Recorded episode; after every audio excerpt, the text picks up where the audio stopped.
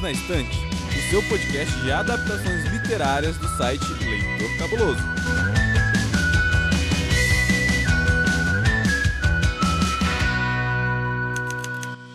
Sabia que tem livro? E não tem só livro, tem série, tem filme, você sabe disso. E aqui também tem muita indicação. Eu sou Domenica Mendes e aqui comigo para trazer as melhores indicações sobre como está sendo esse ano de leitura e muita pipoca e similares está a minha querida, amada parceira de podcast, senhorita Amanda Barreiro. Tudo bem, Amandinha? Olá!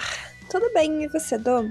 Eu tô bem também, amiga. A gente hoje tá assim. É, como é que nós podemos dizer? Estamos com o objetivo de aumentar a lista de filmes, séries e livros de quem nos ouve, não é? É essa a nossa missão. É isso, inclusive a nossa mesmo, né? A nossa também. Ai, meu Deus, socorro. Gritos de pânico. É isso. Eu não estava preparada para essa. E para isso a casa tá cheia, Mandinha, porque quem tá aqui com a gente é o Cabuna. E aí, Cabuna, tudo jóia? Saudações, quadrinístico pessoal, tudo jóia, tudo tranquilo. Estamos aí para ajudar vocês a aumentarem a, a, lista de coisas de vocês aí. Ou prejudicar, não sei. Ai, que saudade de ouvir essa saudação maravilhosa quadrinística neste podcast, meu Deus. Ano é que vem isso. estarei aqui mais vezes. Promessa. Olha só. Oi, sumido. Oi, sumido. Olá, tudo bem? Quer tecer? Quer gravar? Gravar quero sempre, pelo menos tá fuso horário, mas vai acabar, vai acabar. Vai resolver. Cabuna vai voltar para o Brasil, gente, para viver no país de Lula. É isso, assim que a gente. Eu acredito que no momento em que o Cabuna voltar para este país, todas as coisas vão voltar para os seus lugares devidamente. Assim esperamos. Então vocês estão falando que a culpa de tudo isso foi do Cabuna ter saído do Brasil? É lógico. Vocês veem de outra forma? Rapaz, nunca tinha pensado por esse aspecto, é verdade. Olha aí, Cabuna, o nosso futuro está em suas mãos e também está nas mãos mãos daquele que vai também fazer boas escolhas de livros, filmes, séries e nas eleições, que é esse mocinho que está aí te culpando, Cabuna. Senhor Tiago Augusto, e aí, Ti? Oi, minha querida Do. Ai, que saudade de você. Poxa vida, faz tempo que você não aparece aqui para gravar com a gente, né? Ou que a gente não faz essa duplinha assim. Com a gente não, faz tempo que você não grava comigo. Eu tô aqui, ó. Toda quinzena. Verdade. Hum, meu Deus, virou drama aqui. Não é? Nos últimos três episódios, este podcast foi monopolizado pelos cancerianos e é muito bom, muito bom a gente ter reunido de novo a nossa trupe. Mandar um beijinho especial aí pro Paulinho V, que infelizmente não está aqui com a gente, mas está sendo lembrado. Com certeza. Aproveitando aqui o momento do beijo, já que o Thiago já mandou um beijo para o Paulinho, eu quero também mandar um beijo hoje. Vou mandar um beijo para você que está me ouvindo nesse momento. Essa pessoa maravilhosa que está aí do outro lado do foninho de ouvido, que está dando uma moral pra gente aqui no podcast. Então, um beijo super especial para você. Esse programa é feito exclusivamente pensando no seu conforto, diversão, construção enquanto indivíduo, enfim. Espero que você goste dos nossos programas. Amandinha, você tem beijo? Eu tenho beijo, tenho um beijo para uma pessoa que os meus alunos estão chamando carinhosamente de galo, porque eles confundiram frango com galo. Acho justo. Eu amei isso. Cara, Professora, aquele cara é tão legal, né? O galo. o galo. É isso. Então, um beijo, galo. Ele não vai se ofender porque frango torce para o galo. Então tá tudo ali. Tudo certo. Menina, eu tava pensando nisso, mas eu não tinha certeza, porque eu entendo zero de futebol, então eu não sabia se era o galo mesmo, o mascote. É sim, é sim. Muito bom. Maravilhoso. Inclusive, beijo pra quem, né, vem aqui ouvir a Amandinha e ouve os episódios do Perdido. Alunos e alunas de Amandinha, vocês são os melhores. E você, Thiago, para quem você manda beijo? Eu mandei beijo aí pro nosso MC, Paulinho V. Vou mandar um beijo também pro senhor Basso, vulgo seu digníssimo esposo, senhor Domenica Mendes. Tô com saudade dele, de bater um papo com ele aqui também. E é isso, assim, hoje eu vou fechar com os dois da nossa equipe que, infelizmente, não estão aqui com a gente, mas estão sempre no coração e nessas ondas sonoras que a gente cria juntos. Gente, o Thiago tá falando como se eles nunca mais fossem voltar, né? Acho Eu tô ótimo. Preocupado mandar um com isso, beijo. gente. É, quero mandar um beijo pra quem não está aqui entre nós. Eles estão. O Thiago está um pouco dramático. Nossa senhora, muito dramático. Eu acho que você, você falar meu nome e usar a palavra dramático na mesma frase é pleonasmo. Pois é, pois Também é. acho. Também acho. Cabuna, e seus beijos para quem vão? Eu tô ainda impactado com o negócio do galo, então acho que eu não tenho um beijo, não.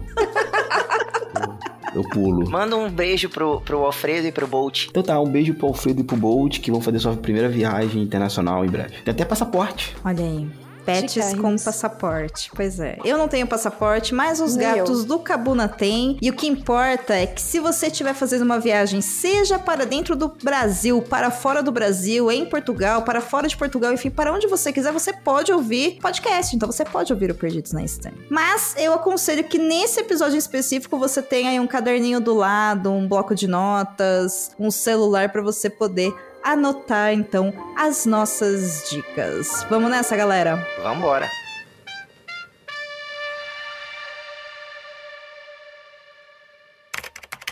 Nesse primeiro bloco, nossos amigos apresentam suas leituras do primeiro semestre de 2022.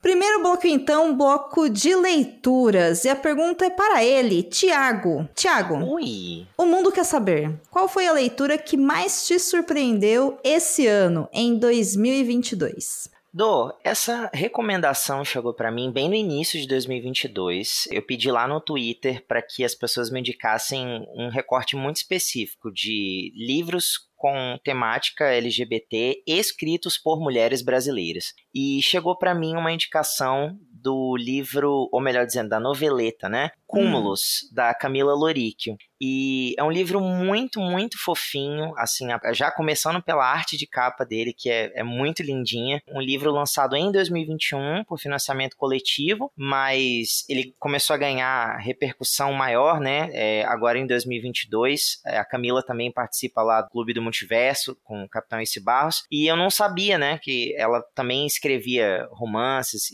tinha esse trabalho aí foi uma grata surpresa. É uma história muito fofinha sobre uma moldadora de nuvens que acaba caindo na Terra, né? E aí, para tentar recuperar a materialidade dela, ela vai contar com a ajuda de uma humana, que ela vai chamar carinhosamente de Neblina, e a Neblina vai ajudar ela a viajar de volta para os céus, que é onde essa moldadora de nuvens originalmente pertence. É um livro muito curtinho, ele tem 107 páginas né, na versão digital, está disponível no Kindle Unlimited para quem for assinante. E é uma história muito bonita, muito sensível. A personagem ela trabalha muito com fluxo de pensamento, né? E é legal porque você vai percebendo como que ela vai se dando conta da própria existência, assim, como que ela vai percebendo a humanidade, como ela vai moldando nuvens para inspirar as pessoas, né? Ela acredita que isso é a missão de vida dela. E aí ela, nessa queda dela para a Terra, ela não perde só a materialidade, mas também perde a identidade dela. Então é meio que uma busca por autoconhecimento também. É uma história muito bonitinha. Eu recomendo para todo mundo que quer uma, uma história sensível e ao mesmo tempo apoiar aí uma uma história escrita por uma mulher no Brasil. Uma mulher brasileira. Imagino, né, que ela seja brasileira, não sei. É, a Camila, ela é natural do Vale do Paraíba. Olha aí, massa demais. Achei uma graça essa sinopse. Inclusive, eu acho que você já fez essa indicação em algum outro podcast que a gente gravou. Aquele que tava a equipe completa, que o Ace e o Léo estavam com a gente também. Acho que você chegou a comentar desse livro. Comentei que eu Acho. tinha lido. Isso. Foi assim, foi uma surpresa, né? Foi muito Uhum. legal. assim. E eu achei bacana que foi uma indicação coletiva, assim, sabe? Várias pessoas me indicaram essa leitura. Então eu falei, ah, vou partir pro abraço.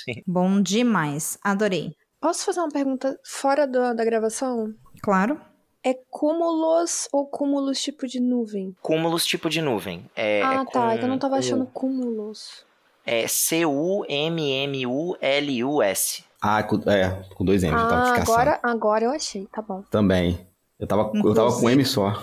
É, inclusive foi feito fora da gravação, porém ficou na gravação e na edição. Então, é isso. e você, Cabuna? Qual é o autor nacional que você leu esse ano e você indica pra gente? Então, eu li um autor, ele é meu amigo, e eu tava querendo ler o trabalho dele, então agora no segundo semestre eu consegui botar bastante coisa em dia. Eu tinha comprado os livros dele na Amazon, né? Trabalha só com e-book, mas não tive tempo de ler e agora eu consegui ler no finalzinho do meu semestre pra cá. O Jean Gabriel Álamo, e ele é um escritor de ficção científica. Ele é de Minas Gerais, né? Tá morando em Juiz de Fora. E ele trabalha com, como eu falei, ficção científica e tá criando um universo próprio, né? A gente brinca que é o Jeanverse, o universo dele. São livros curtos, são histórias curtas de 90 a, a 120, 130 páginas. E eu li os livros O Feiticeiro de Aluguel, Noite em Neon, O Feiticeiro de Aluguel a serviço de Exu, Androids não são perfeitos e poder absoluto. Deu, para ler, assim, rápido, né? Porque acho que o GT é uma escrita muito ágil e eu não conseguia parar de ler, gente. A verdade é essa. Eu pegava, sentava, ah, vou ler duas, três páginas e vou dormir. 20 páginas depois eu estava acordado. E o Jean tá criando um universo de ficção científica e, assim, todos esses livros se passam no mesmo universo, eles têm algumas referências entre eles, mas não são conectados. E vocês podem ler na ordem que vocês quiserem. Assim. Então, pode comprar, sei lá, o, o Feitiço de Aluguel, o chamado de Clayton, e depois ler o, sei lá, Rota do Tempero, que não tem nenhum problema. Mas o, legal é que ele está criando esse universo gigantesco e é muito, muito bom. E, é um, e ele é um dos caras que defende o e-book sabe? Uhum. Ele não tá preocupado em trabalhar com livro físico, Nada disso, ele faz uma defesa do e-book. E é um universo de ficção científica e tá falando sobre várias coisas, assim. Não vai achando que vai ter navezinha, nada disso. É muito uma ficção científica urbana, como eu denomino, mas não chega a ser cyberpunk. Ela tem os elementos cyberpunk, do vaporpunk, tinha uma coisa meio Matrix, mas não é aquela ficção científica hard. E ele Tá. faz N críticas sociais, sociologia, pesquisas históricas, é um universo muito, muito bem construído que ele tá fazendo. Pô, que legal. Tá aí, gostei, gostei. Repete pra gente o nome do livro que você indica? Então, o livro que eu tô indicando são quatro, né? Sim, pelo menos um deles, por, sei lá, a ordem que você leu, não sei. Então, o primeiro que eu peguei assim pra ele foi O Poder Absoluto. Então, comecem por esse, do Jean Gabriel Álamo. Show de bola. Os demais também estarão na descrição do post, porque o Cabuna vai passar pra gente os títulos, então é só você voltar lá, ouvinte, no post desse episódio para você pegar o nome de todos esses e-books aí que o Cabuna indicou do seu amigo. Ou no nosso Instagram também, que vai estar lá. No Instagram também estará lá, exatamente. Aqui trabalhamos com eficiência. Servimos bem para servir sempre. É isso aí. E você, Amandinha, para fechar essa roda, me fala se você leu alguma coisa que foi indicado por algum amigo ou alguma amiga sua esse ano. Eu li algumas coisas. Olha e ela. algumas viraram episódio, então eu vou falar de uma Uhum. que não virou. Justo. E na verdade não foi por amigo, foi um aluno que decidiu me emprestar um livro. Ai, que legal. O livro se chama Sobrevivente, do Chuck. Eu, talvez eu fale o nome errado. Palaniuk. Palahniuk, isso. Que é o autor do Clube da Luta. Uhum. E eu fiquei bem surpresa com esse livro, porque assim, saindo um pouco da vibe legal que o Thiago propôs no começo, né? O bonitinho, aí veio o Kabuna com um universo mais com crítica social, e aqui no- com o Chuck Palahniuk é tiro, porrada e bomba. Porque ele é um autor muito caótico. Não sei se vocês já leram alguma coisa dele, mas a escrita dele é muito niilista, é muito agressiva. Então, é um livro que te dá um choque moral muito forte. Ele fala sobre temas muito complicados, tipo suicídio. Essa falta de propósito social, essa coisa. É muito presente também no Clube da Luta, sabe? Você vê muito do Clube da Luta no sobrevivente. Essa questão de eu vou cair, mas eu vou cair matando. Eu vou destruir tudo. Porque Uhum. ele é um autor, assim, que tem essa vertente mais agressiva da crítica social, né? Sim. Uma Mas, coisa meio bacuninha, assim, né? Queima tudo, bota É. pra baixo. sabe, O que sobrar é dane-se o nós. mundo. Uhum, Dane-se o mundo. Se eu morrer no processo, também tá valendo, entendeu? É, é mais ou menos a ideia do sobrevivente. Apesar de ser tão pesado, e eu realmente achei pesado, ele é um livro muito inteligente. Muito inteligente. E eu acho muito válido tudo que ele coloca lá, as ideias que ele coloca lá, como um soco na, na sociedade, sabe? Eu, eu gostei disso. Eu não costumo ler esse tipo de coisa tão agressiva, Uhum. mas eu gostei bastante da experiência, foi algo diferente. Massa, massa demais. O Chuck Palahniuk tem vários livros bons, né? Sim, deixa eu só completar falando sobre o que é o livro, né? Porque eu só falei que é. Sim, por favor. Então, o livro, ele é interessante porque ele pega o mesmo modelo do Clube da Luta, que você sabe o que vai acontecer antes que aconteça, sabe? Depois Hum. ele vai explicando isso. Ah, então ele começa pelo final, é isso? É, é. E Tá. Clube da Luta você já, já sabe, assim, logo desde o começo que vai dar ruim. Sim. Sim. o lance é como, né? E por quê? Isso. Uhum. Um cara que é o único sobrevivente de uma seita, enfim, tem vários nomes norte-americanos que são extremamente conservadores e religiosos e tudo mais. Uhum. Ele é o único sobrevivente de uma seita que cometeu suicídio coletivo. Uau. E o cara tem, assim, lavagem cerebral total. Porque ele era daquele universo ali, né? Uhum. Então ele vai pro mundo viver como uma pessoa normal, fora daqueles preceitos da seita, Como uma pessoa comum. como uma pessoa comum, só que completamente transtornado. Então ele é um cara assim desprezível, ele tem ideias muito ruins, muito, muito ruins, mas tudo isso que ele vai fazendo e vai passando são reflexos de como ele absorve aquela realidade que também é muito degenerada, né? Que pra gente é comum, mas na verdade não é tão comum assim. Não deveria ser tão comum assim. Então eu acho que fica válido no sentido de interpretar essa crítica social foda.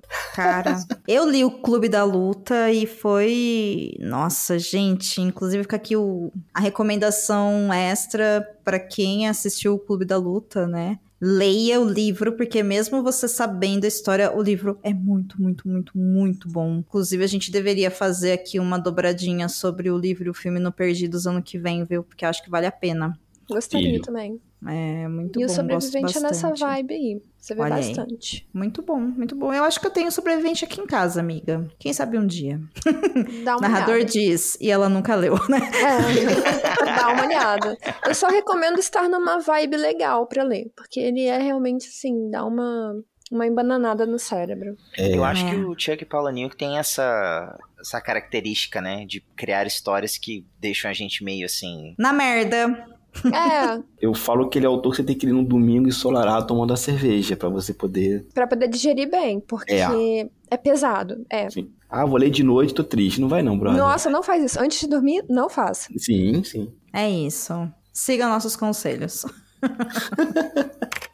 Neste segundo bloco, chegou a hora de falarmos das adaptações. Das páginas para as telinhas temos.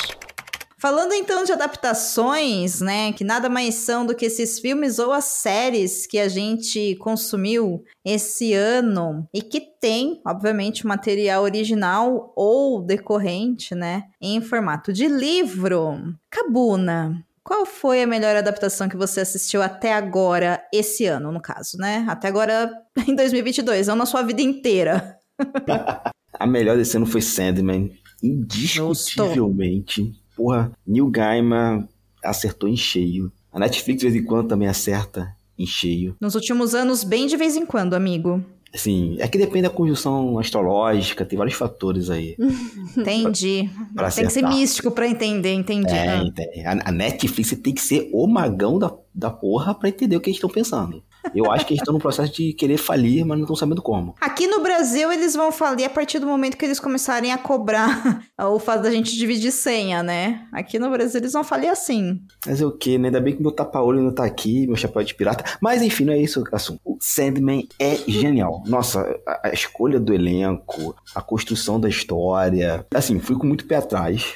Lógico, muita gente foi, porque Sandman é um- uma obra clássica, né? no- Nos quadrinhos, e a adaptação seria muito complicada, até pela proposta da série. Mas eu acho que o Gaiman foi muito feliz porque Primeiro que ele não pegou o estilo de desenho da série, aquela coisa gótica, que acho que só faria sentido naquele momento dos anos 80. O quadrinho, ele foi publicado originalmente em 85 nos Estados Unidos e no Brasil chegou acho que em 80, final de 86 e início de 87. Então, sabe, era um desenho. Tinha muita coisa ali do punk, do gótico, muita coisa inspirada na- nas ruas londrinas, então acho que não daria. Nem gótico, né? Gótico acho que é mais anos 90, mas enfim, tinha muita coisa ali que, que era das ruas de Londres que não fariam sentido no quadrinho. E eu gostei que ele foi pra uma coisa mais clean em comparação ao quadrinho. Acho que o elenco tá muito bem afiado. Eu gostei da escolha do, do ator. Engraçado é ver as fotos de produção dele, né, dos bastidores, que ele tá sempre com a cara do, do Morpheus. Eu gostei de tudo. O Sandman pra mim foi a, a melhor adaptação de 2022.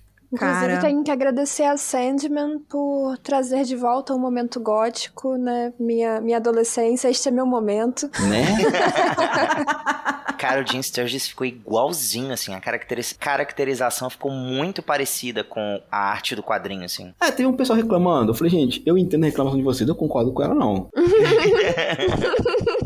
é, Você tem direito de reclamar e eu tenho direito de discordar ou te ignorar, né? Mais ou menos isso, né? sim. E teve um pessoal falando que assim, ah, a adaptação não é 100% fiel. Eu falei, meu amigo, se é pra Mas- ser 100% fiel, não precisa de adaptação, pelo amor Pois de é. Deus. Exatamente. Se você quer 100% de fidelidade, vai ler o quadrinho. Uhum. É, cara, e valeu o quadrinho mesmo, não sendo adaptação, assim, que é, um- é uma obra muito boa. Mas, cara, eu gostei muito da série. Eu gostei, assim, quero que tenha segunda temporada, independente da plataforma, e se for financiamento coletivo, eu tô apoiando, que é isso mesmo. Todos queremos. Pelo que a gente descobriu lá no episódio que a Do gravou com o. Como é que é mesmo o nome dele, Do? Telo, maravilhoso. Beijo, Telo. Isso, Telo. O que a gente descobriu que o próprio Sandman não é uma criação do Neil Não. Gaiman. É uma, ele é uma figura já da- do folclore, né? Do, Uhum. Desse imaginário. Ele, ele fez a versão dele de, de uma lenda. Então, Uhum. a versão dele, já por si só, já é uma adaptação, né? Sim. Bem comum do game, inclusive, ele gosta de fazer isso, né? Pegar Sim. contos populares, mitologia.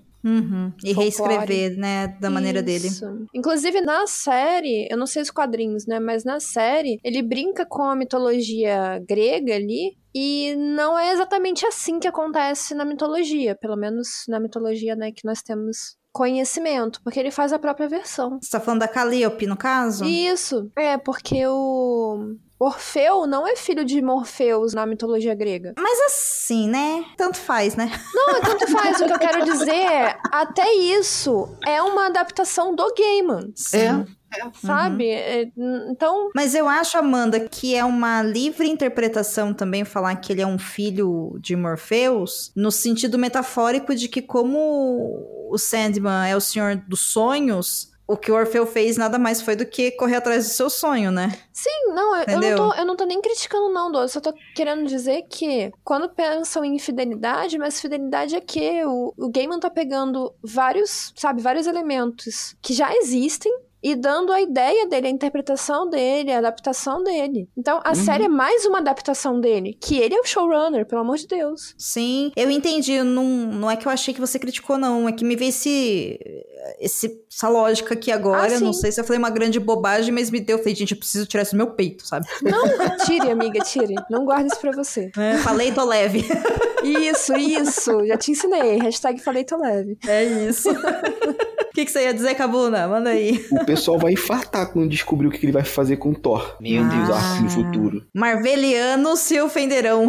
Ele escreveu um, um livrinho chamado Mitologia Nórdica, né? Que faz a versão dele da, da história de Thor e de Loki. Até Sim. parece que a Marvel tem uma ideia. Um monopólio, né? Não, fora que a, a ideia da Marvel é muito. Vou colocar assim, muito entre aspas, tá, gente? Muito errada quanto à mitologia mesmo, aos, aos mitos. Não é daquele jeito que a Marvel coloca. Tá, Ai, Amanda, gente. Amanda, eu só não entendi muitas aspas aí. Que... Ah, não, é porque. Isso é Nem pra falar assim aspas. de erro, né? Mas assim, não é desse jeito que acontece na mitologia. A Marvel pegou e fez assim: ah, esse aqui é meu Thor do segundo, segundo ponto de vista estadunidense. E vida que segue. E É tá tudo isso. bem, assim. Mas o É Nerdola isso. de bem. Quando descobriu o que o Gaiman faz com o Thor, nossa, a galera vai pular do Empire State. É o que eu acho bom. O Nerdola pulando do Empire State, eu acho bacana. Vai que O. Nerdola tem que acabar, gente. Ah, ah, eu falo isso. há muito Tempo. Mas enfim, né? Mas sim, assistam Sandman. Sim. Vale super a Renovem pena. Sandman. Ou não, Netflix. Ou fale logo e, Ou e não, passa a é bola só. pra frente. Resolve, resolve Sandman. Não, Perfeito. gente. Hashtag resolve Sandman. Eu só queria dizer uma coisa que vai fazer sentido só pra quem assistiu a série. Hum, Eu sou a esperança. Pega na minha balança. tava demorando! Maravilhoso. Nunca fica velho. Nunca, nunca, nunca. Inclusive, falando sobre Sandman, vocês ainda não ouviram o episódio da semana passada, porque a gente grava adiantado, né, os episódios, mas o episódio anterior a esse que a gente tá gravando agora e que quem tá ouvindo a gente tá ouvindo agora, que é o 211, ou seja, o episódio 210 é uma análise sobre a primeira temporada do Sandman e assim, de longe ele é um dos melhores episódios do Perdidos na Estante esse ano, porque tava de novo o Telo e tava também a Carol Lima E os dois são muito fãs do quadrinho e da série. E assim, eles trouxeram comentários absurdos, assim, sobre a adaptação em si. Então, também serve até como um remember de quem assistiu. E Sandman é uma série para assistir, inclusive, mais de uma vez, gente. Ela é realmente muito boa. Eu fiquei muito feliz com essa adaptação, assim. Quem não assistiu, assista. E quem assistiu, assiste de novo. É isso. E É isso aí. resolve Sandman. Gosto dessa hashtag. Sim.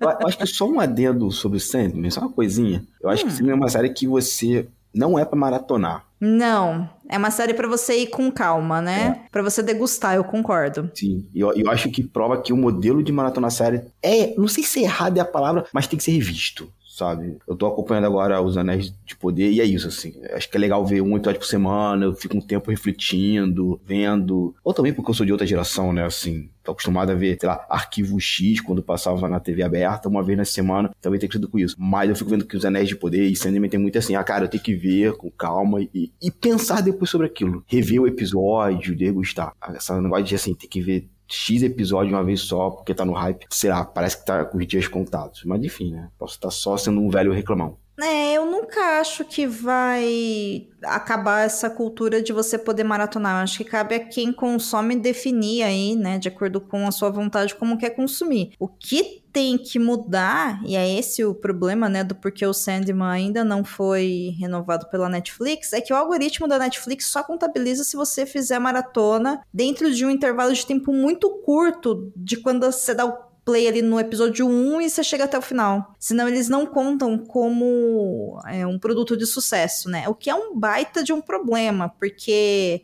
assim, galera, as pessoas crescem e trabalham e virou uma loucura, né, 2022, com todo mundo voltando pra rotina de, sei lá, escritório, trabalho externo, escola, então, não, é todo mundo que tem tempo, mas a cultura do vamos assistir tudo e não entender nada e sair criando conteúdo loucamente no primeiro dia, sabe, sei lá, Sandman saiu numa sexta-feira, por exemplo, nem sei, não lembro mais se foi numa sexta, mas enfim, exemplificando aqui, saiu numa sexta, meia-noite, 8 horas da manhã ter gente falando sobre isso na internet, galera, assim, dorme, sabe? Vai continuar lá depois de amanhã e depois de depois de amanhã, tá tudo bem. Né? Uhum. Não precisa esperar cinco anos para falar, caso você trabalhe com isso, mas você também não precisa, sabe, se desesperar e sair dando um monte de opinião e você consumindo aquilo loucamente, porque a gente tá perdendo essa capacidade realmente de assistir as coisas por prazer, ler as coisas por prazer. E eu acho que, cara, a vida já é difícil demais pra gente consumir Sandman e os Anéis do Poder sem prestar atenção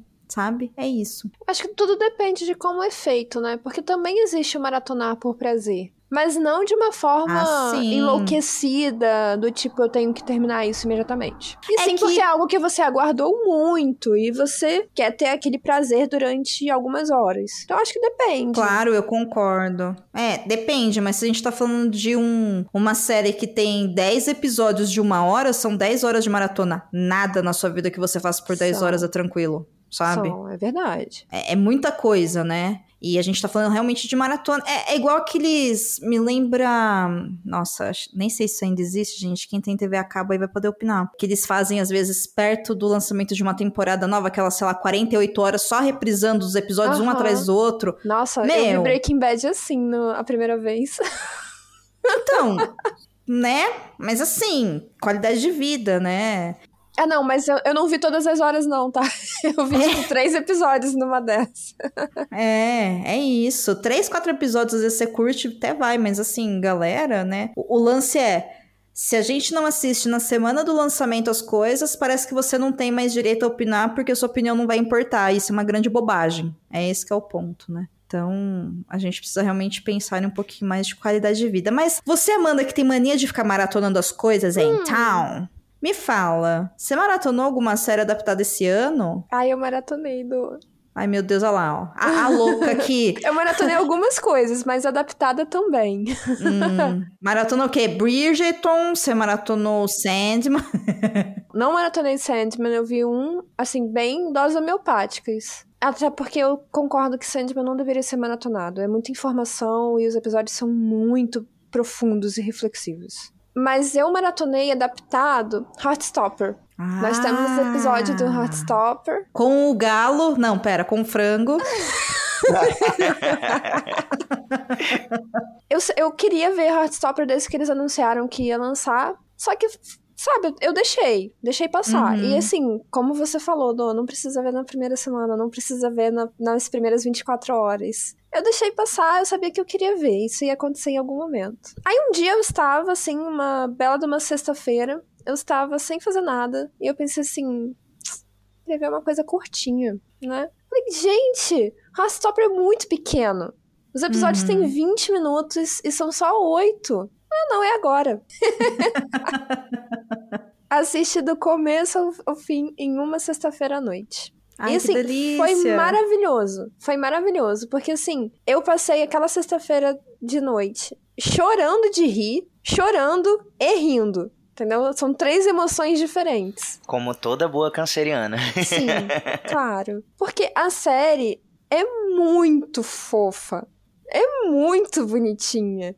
E Ela é sinceramente, mesmo. se vocês ainda não assistiram Heartstopper, nossos ouvintes, né? Você Uhum. não sei o que vocês estão perdendo essa oportunidade. Ai, gente, é muito gostosinha. É muito Uhum. rápido de assistir e é muito delicioso. Eu vou levar o puxão de orelha aqui da Mandinha, da Dô também, que inclusive eu fui intimado no episódio que ela gravou com o, o Galo, porque eu agitei a ideia da gente gravar sobre aqui no Perdidos e eu não participei porque eu não vi a série ainda, e eu ainda não assisti. Ainda? Ainda não. Nossa, O que, tia. que você tá fazendo da sua vida, garoto? Mas então, Exatamente. é porque eu quero muito ler as HQs primeiro, entendeu? Ai, e aí não eu... faz isso, Thiago. Por quê? Assiste a série. Ai, meu Assiste a série, porque ela vai te dar todo o clima da HQ. Ela lembra muito o estilo do Scott Pilgrim. Ah, sabe? sei, sei. Com elementos, né, do quadrinho pra, pra Pipocando na- tela. no audiovisual, né? Sei. Isso. E assim, é muito fofinho, é muito coração quentinho, é muito gostoso. Você vai amar essa série, eu tenho certeza. Ah, então tá, beleza.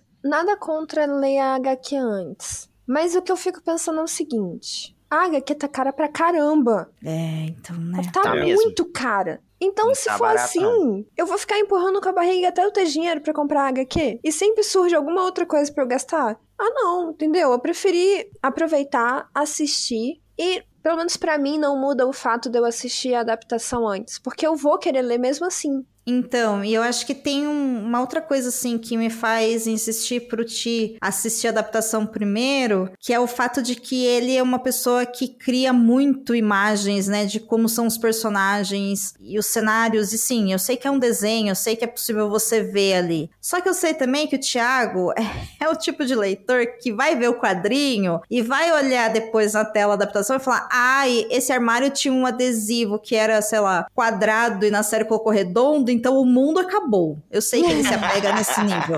Então, assim, assiste a série primeiro, entendeu? É, porque pra você isso é importante, né? Então, assiste a série. Eu achei a série perfeita. Eu super recomendo. Os personagens são maravilhosos. Eu amei os atores. Ah, eu amei tudo. Eu queria pegar essa série e, e guardar num potinho assim pra sempre. Inclusive, eu queria aproveitar esse momento aqui para fazer um, um pequeno disclaimer, um pequeno extra, porque eu quero mandar mais um beijo neste episódio. Dessa vez vai para o Paulo, que trabalha na sorveteria Luigi do bairro Itapuã, porque. Específico. Específico. Não é? Alô, Paulo de Itapuã. Esse beijo é pra você! Eu entrei nessa sorveteria por um acaso e o Paulo tava lendo Heartstopper. Nesse dia ele trabalha nessa sorveteria. E aí eu comentei com ele que a gente ia gravar um episódio do Perdidos na Estante sobre Heartstopper. Ele ouviu o episódio porque ele comentou comigo na outra vez que eu fui nessa sorveteria e que ele adorou o Perdidos na Estante e agora tá acompanhando a gente. Então a Mandinha Oh. lembrou do Heartstopper. Vou mandar esse beijo aí pro Paulo. Ai, Paulo, um beijo. Eu sou a pessoa que fez o episódio que o Thiago encomendou e ele não participou. Um beijo pra você. Ele Nossa. falou disso. Ele falou: Poxa, eu fui ouvir o episódio achando que você ia estar lá e você não participou. É, essas coisas que a gente aguenta, Paulo. Dá sorvete pra ele de chocomenta que ele gosta. Gosto mesmo, sorvete de pasta de dente. Sim. Isso aí vai ficar pra história, esse vacilo do Thiago. Vai, vai. Quando todo mundo morrer e a gente tiver em algum plano, se tiver algum plano, ah, vai ser a eternidade inteira eu falando pra ele. Fica No, tranquilo. no vídeo ali, quando eu estiver passando, assim, os momentos trágicos da minha vida ali, os meus pecados, vai estar lá. Não assisti o Heartstopper. Pode colocar na minha lápide isso. E não participou do episódio. É. Deu trabalho pros outros e não cumpriu com a obrigação. Tipo, não foi parça, vai estar tá assim. Aqui jaz o não parça, sabe? Aqui jaz um não passa muito boa, cheio lápide, assim, Amei. Né? Sou ótimo pra criar lápides, me contratem, pessoas. Pode ser uma profissão aí. Pode. Criadora de epitáfios. Exato. Domênica, pelo amor de Deus, põe isso aí numa bio sua em algum lugar na internet. né? Colocar lá, eu crio sua lápide, a sua frase de lápide de graça, tá ligado? Editoras de podcast, criadores de conteúdo digital. Se você faz isso bem, não deveria ser de graça. Ai, gente, mas o Exatamente, bullying, né? O processo veio, né? Então, Mais um motivo pra não ser de graça, né? Porque É, como é que você vai que- pagar o advogado? Exatamente. Você tem que conseguir bancar isso. Gente, eu Melhora amo tanto gravar podcast, socorro. continuar- eu acho que vou continuar fazendo podcast mesmo, gente. Tá bom, é melhor isso. e você, Thiago? Fala aí uma adaptação desse ano que você assistiu mais de uma vez e que não é Heartstopper porque você assistiu zero vezes. Ai, gente, meu Deus, pronto, seria lembrado disso para sempre. hein? Mas vamos lá, eu vou roubar um pouquinho na regra do jogo aqui, porque a adaptação que eu vou citar não é de 2022. Tudo bem. Mas você assistiu esse ano. Assisti esse ano porque Ah, então tá ela retornou aos cinemas agora no dia 7 de setembro, porque ela ganhou uma versão estendida e ela fez muito, muito sucesso em 2021. Eu tenho certeza que todo mundo que tá aqui nesse podcast assistiu e vai querer comentar um pouquinho sobre Homem-Aranha Sem Volta pra Casa. E aí, vocês viram? O Miranha? Vi. Uhum. Não, não, eu vi a versão. Eu vou normal. É, normal. Eu também. É, assim, a versão estendida, em relação à àquela que saiu em 2021, não tem nada demais, assim, as cenas, inclusive... Mas isso a gente até- sabe, amigo. Então, As cenas, inclusive, estão até disponíveis no YouTube, pra quem não quiser se dar ao trabalho de ir ao cinema ver. Olha o Thiago minutos de fazendo uma não indicação para as pessoas irem no cinema. também. É por isso que ninguém patrocina o perdido, gente. para quem, não, para quem não quiser gastar 50 reais a uma ida ao cinema, Isso. né? Alô, você que tem um cinema e queria patrocinar o Perdidos na Estante. Aqui está você perdendo a oportunidade. é isso, contrata nós. Mas, gente. Eu não sabia disso, né? Que essa, esse filme ele é baseado em duas HQs do Aranha. O Cabuna vai poder me dar um suporte maior em relação a isso, porque eu não li as HQs, né? Eu não, não conhecia. Eu descobri isso fazendo uma pesquisa, que são é, Um Dia a Mais, se eu não me engano, e a Uhum. outra Um Momento no Tempo. Que inclusive as duas são consideradas um fiasco dentre as, as HQs do Aranha, né? E elas são bem diferentes do que a gente viu em Sem Volta pra Casa. Não é isso, Cabuna? Isso, porque um dia a mais foi uma ideia estúpida que o, o antigo editor da Marvel teve, que assim, vamos separar o Homem-Aranha. Como? Ele vai fazer um pacto com o Satanás, O que é o Mephisto. Mephisto da Marvel. E a história é ruim em todos os multiversos da loucura possíveis e imagináveis. Aí a Marvel falou assim, não, a gente consegue piorar porque a gente é Marvel, calma aí. eu gosto do desprezo na voz do Cabuna. Cabuna é ótimo, gente. É isso. Ele tinha que separar da Mary Jane porque a identidade secreta dele era revelada, numa loucura aí chamada Guerra Civil. E enfim, e a Tia May tomou um tiro e é muito louco. Aí a Marvel falou assim, não, olha só, o nosso herói fez um pacto com o demônio. Isso é muito feio, porque nós somos protestantes aqui nos Estados Unidos. Ele não fez o pacto com o demônio, ele tava alucinando por causa de drogas e quem fez tudo voltar ao normal foi o Doutor Estranho, o Homem de Ferro e o Ferro e o Richard. Reed Richards, é. Eles criaram, eles criaram um vírus super poderoso que Isso. apagou da memória da humanidade a existência do Peter Parker. Aí eu olhei assim, eu falei, brother, é por isso que eu leio os negócios quando o caminhão cai perto de casa, porque não dá pra sustentar vocês assim, não. Me ajuda a ajudar vocês, pelo amor de Deus. Vamos falar um pouquinho sobre a adaptação, né? O, o Sem Volta pra Casa. Assim, eu acho que todo mundo aqui concorda que foi um sentimento muito legal, assim, muito nostálgico ver os três atores, né, que já deram vida ao Peter Parker no cinema juntos. Isso por si só, pra mim, valeu a experiência de ter visto o filme. Eu, pra ser sincero, eu tô um pouquinho cansado dessa fórmula de filmes de herói. Eu acho que tá muito mais do mesmo, sabe? Principalmente porque, na minha interpretação, no cinema, a Marvel não tá trazendo nada de novo pro que ela tá criando. E nem vai. Hã? Uhum. Nem vai, porque isso traz dinheiro, né? É um projeto, pô, de 20 anos. Para pra pensar, eles não vão mudar essa fórmula de jeito nenhum. Pois é, né? E aí, assim, fica aquela coisa de você já ir meio que sabendo que você não vai se surpreender, sabe? São Ah, duas sim, horinhas ali onde você provavelmente vai rir de algumas piadas pré-prontas e sabe que de alguma forma o herói vai se dar bem no final. Então, E tem uns hominhos lutando. e tem os hominhos lutando. Mas foi muito legal ver o Tobey Maguire, o Andrew Garfield e agora o Tom Holland juntos ali, né? Pra mim, o que eu achei legal é porque esse filme ele tem muitas cenas de diálogo, né? Aquela Uhum. cena dos três conversando na Estátua da Liberdade, sabe? Comparando as realidades, quem consegue produzir teia biologicamente, quem precisa do cartuchozinho, por que que na minha realidade eu tenho uma Mary Jane e o outro tem a Gwen Stacy. Eu achei isso muito legal, sabe? E como que eles, Uhum. eles a seu modo contribuíram para que a, os vilões ali fossem derrotados. Eu adorei, inclusive, a participação dos vilões. Eu achei sensacional eles manterem o- os mesmos atores das outras adaptações, né? E foi muito legal. Foi, tipo assim, como ver vários momentos diferentes da minha infância, da minha adolescência, convergindo para uma coisa só. Então, essa experiência foi muito bacana. Eu gostei muito de, de ter assistido esse filme no cinema. Cara, e tem uma outra coisa que esse filme faz, que apesar de ser fórmula da Marvel, não é tão fórmula da Marvel assim, que é o fato de que esse é o primeiro filme onde o herói ganha na inteligência e não na luta. Exatamente. Uhum. E isso é muito legal da gente ver no cinema, assim. Eu não esperava. Eu fui pro cinema esperando, ai meu Deus do céu, eu vou ver aquele homem dentro daquela roupa vermelha e azul jogando teia pra todo lado e brigando de hominho. E na verdade não. Eu fiquei muito surpresa, assim. É um filme. Cara, é um filme bom. Essa, acho que é uma trilogia, né? Isso. A nova trilogia, né? Cara, ela é maravilhosa. Inclusive, eu nem assisti todos os filmes e adorei, assim, me diverti horrores, porque é basicamente todos os memes, né, que a gente viu sendo criados nos últimos anos na tela. Eu Nem eu gostei duas dessa frase. A trilogia é maravilhosa, apesar de eu não ter visto os outros filmes. Não, os filmes anteriores, Ah, o filme dos outros Homem-Aranha. Amanda, poxa vida, amiga, me ajuda, né? Não, tudo bem, tá explicado agora. Essa trilogia eu vi, é, eu não vi o, o primeiro lá, O do Tobey Maguire e o do Andrew É. Garfield. Meu o do Deus. Andrew, eu não vi nenhum. Assim, eu olhei e falei, ah, não. Eu não assisti um. A primeira vez que eu vi ele foi nesse último aí do ano passado. Eu sempre tenho medo de comentar sobre essas coisas assim de heróis, porque assim, eu já vejo o cancelamento vindo.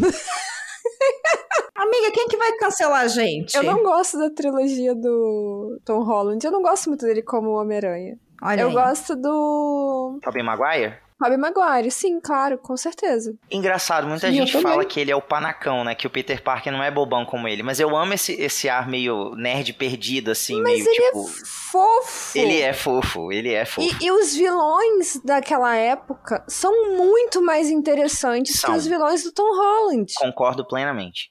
Ah, mas o Tom Holland tem os melhores sidekicks, velho. É esse que é o ele é ponto, né? gostoso, vá, pelo amor de Deus. Nossa. Tem isso também.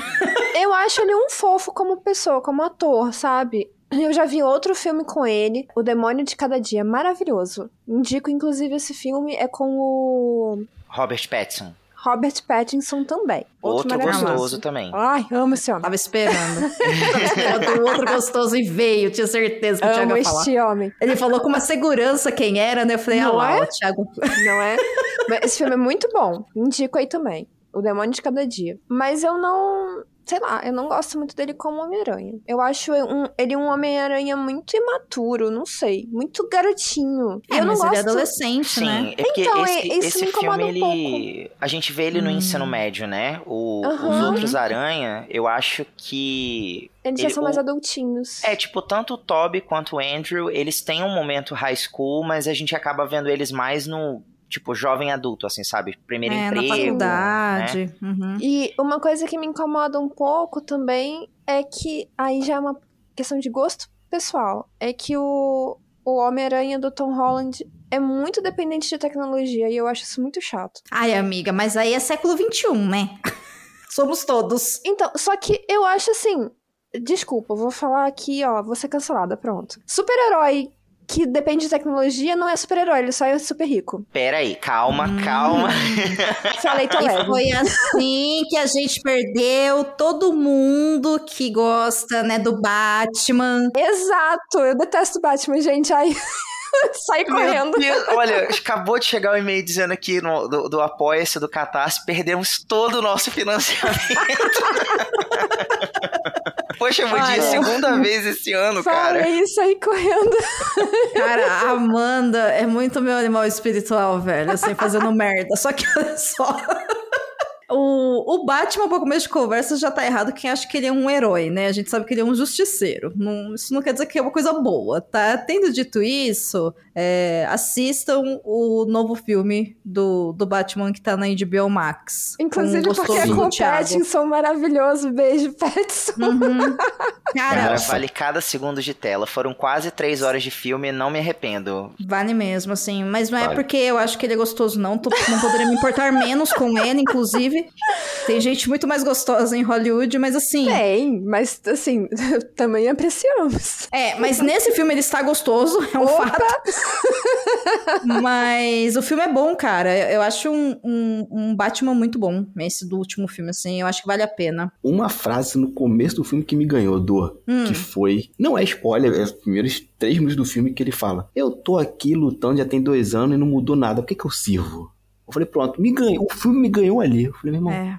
agora você tem minha atenção plena. É, e ele tem uma pegada no ar, né? É muito... Gente, é Sim. bom. O, o É filme é bom bom. mesmo. É bom mesmo. Foi Só não bom, gosto bom. do Batman, mas é bom. Eu gosto O do Pattinson. Batman me ganhou numa, numa fala que ele, ele usou naquele filme do. Como é- me ajuda aí, Cabuna. Como é que chama aquela animação que ele, ele faz parceria com o Constantine? Liga da Justiça Sombria. Liga da Justiça Sombria, isso. Que eles vão entrar na mansão do Constantine e a mansão ela meio que materializa uma, uma personalidade, né? Ela cria uma forma física pra se comunicar com quem tá dentro da casa. E aí ela consegue fazer a leitura. Né, da- das emoções, da, da personalidade das pessoas que estão ali dentro. E aí ela meio que começa a ler, ela lê a Zatanna, ela fala mal do Constantine e tal. Aí quando ela olha pro Batman, ela fala assim: Nossa, você carrega tanto rancor, tanta tristeza dentro de você. Nossa, eu nunca vi uma pessoa ser tão rancorosa, tão triste assim. Como é que você consegue viver? Aí ele diz: Eu tenho um mordomo.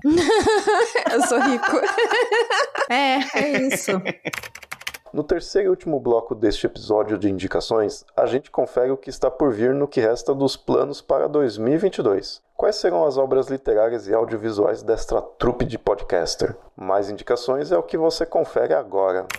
Pra gente caminhando pro final agora, então, Cabuna, o que que tá aí na sua mira pra você ler ou assistir ainda em 2022? Lembrando que esse episódio tá sendo gravado em setembro, então a gente tá quase no fim do ano mesmo, porque nesse ano tem eleições e tem Copa do Mundo, então o ano acaba, tipo, daqui 15 dias. Amanhã. Não... Também não força, amiga. Olha, o que eu quero ler, putz. Ou assistir, Não, eu posso jogar no meu quarto rapidinho? pode. Só um instante, que não, não tá no meu Instagram. Calma aí. Enquanto o Cabuna vai ao seu quarto, e vocês podem ouvi-lo indo ao seu quarto, né? Tiago, Ui. o que que tá na sua mira pra ler ou pra assistir ainda esse ano? Amiga, eu quero muito pegar Sol e Tormenta, da Li Bardugo. É a sequência de Sombra e Ossos, né? Que a gente já falou aqui no Perdidos na Estante. É Pode crer. pra sair a segunda temporada, né? Da, da Netflix. E eu queria que a gente desse aí sequência. Quem sabe até com o mesmo time. Inclusive, beijo, Aline. Meu Deus do céu, é, tá um beijoqueiro esse homem. Não é? Adorei, amigo. E aí, Cabuna, pegou seu livro? Peguei, peguei. Que livro que você foi buscar? Tá, então, foi um. Eu me prometi que em 2023 eu vou. 2023? É, não, mas calma, eu vou chegar lá. Eu prometi que assim, eu vou ler e pesquisar mais sobre afrofuturismo, Ah, tá. que eu quero criar algumas coisas, quadrinhos nisso aí. Aí, Ah. aqui em Portugal teve uma feira do livro, tem pouco tempo, e lá, passeando, saracuteando por lá, eu encontrei um, um livro afrofuturista que eu falei, bom, não preciso mais esperar até 2023, posso começar agora. Boa. E eu comprei de uma autora, ela é do continente africano,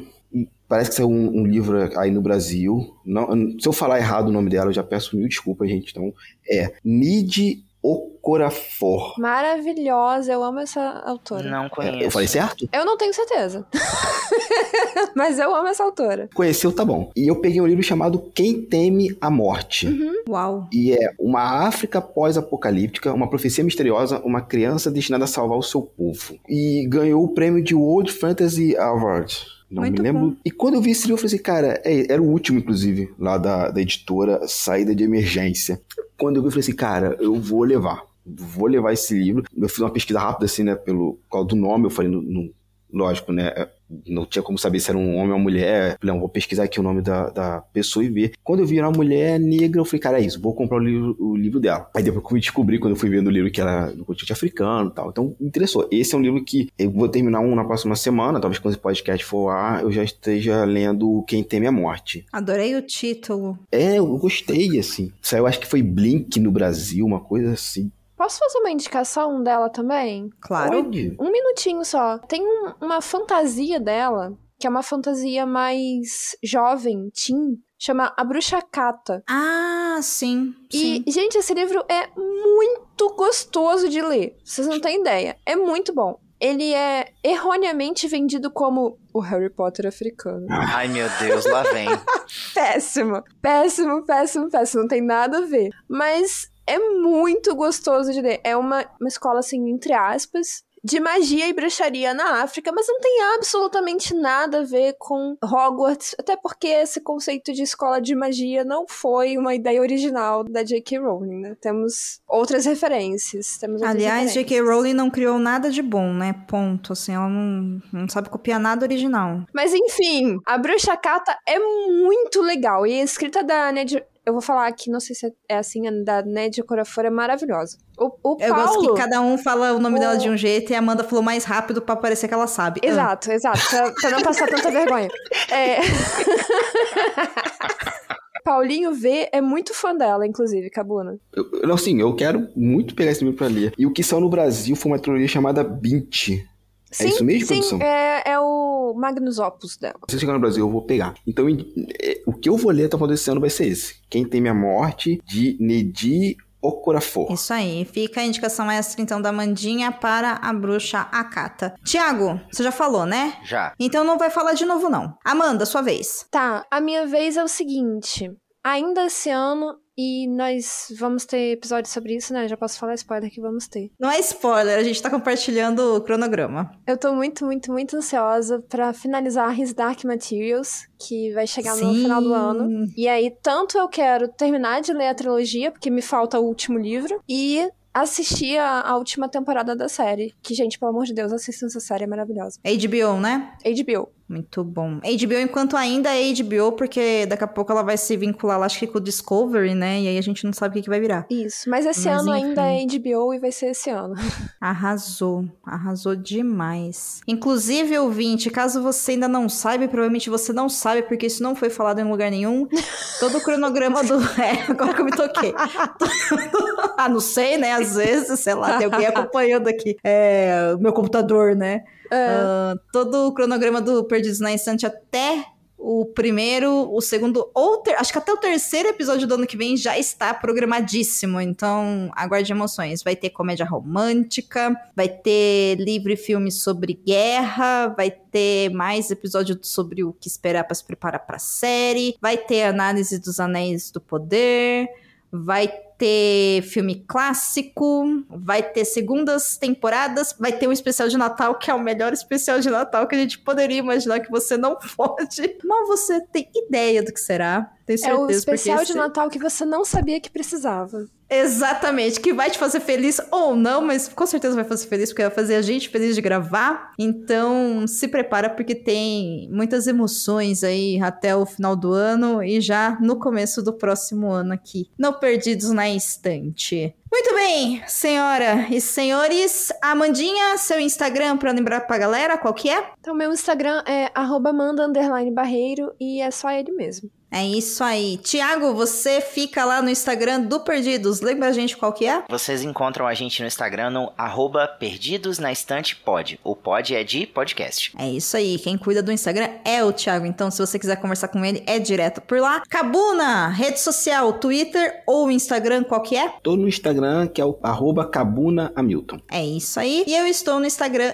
e no Twitter em Domênica Underline Mendes. Muito obrigada pela companhia, pelo seu download, pelo seu streaming, enfim. Espero que você tenha gostado desse episódio, tenha pego muitas dicas boas e a gente volta na semana que vem com mais um episódio do Perdidos na Estante. Um beijo! Beijo! Tchau, tchau, galera. Boas leituras. Goodbye. Contribua para novos episódios do Perdidos na Estante em catarse.me barra leitor underline cabuloso ou no PicPay. Se você é das redes sociais, nos encontre em twitter.com barra perdidosestante e instagram.com barra perdidosnaestantepod. Você acaba de ouvir o podcast Perdidos na Estante. Apresentação: Domênica Mendes, Amanda Barreiro, Hamilton Cabuna e Tiago Augusto. Pauta: Tiago Augusto. Assistente: Leonardo Tremesquim. Edição: Ace Barros. Capa e descrição da imagem: Amanda Barreiro. Esse episódio é um oferecimento de Airechu, Aline Bergamo, Alan Felipe Fenelon, Amaury Silva, Caio Amaro, Camila Vieira, Carol Vidal, Carolina Soares Mendes, Clécius Alexandre Duran, Daiane Silva Souza, Guilherme de Biase, Igor Bajo, Janaína Fontes Vieira, Lucas Domingos, Lu Bento, Luiz Henrique Soares, Marina Jardim, Marina Kondratovic, Moacir de Souza Filho, Nilda, Priscila Rúbia, Ricardo Brunoro e Rodrigo Leite. Obrigada!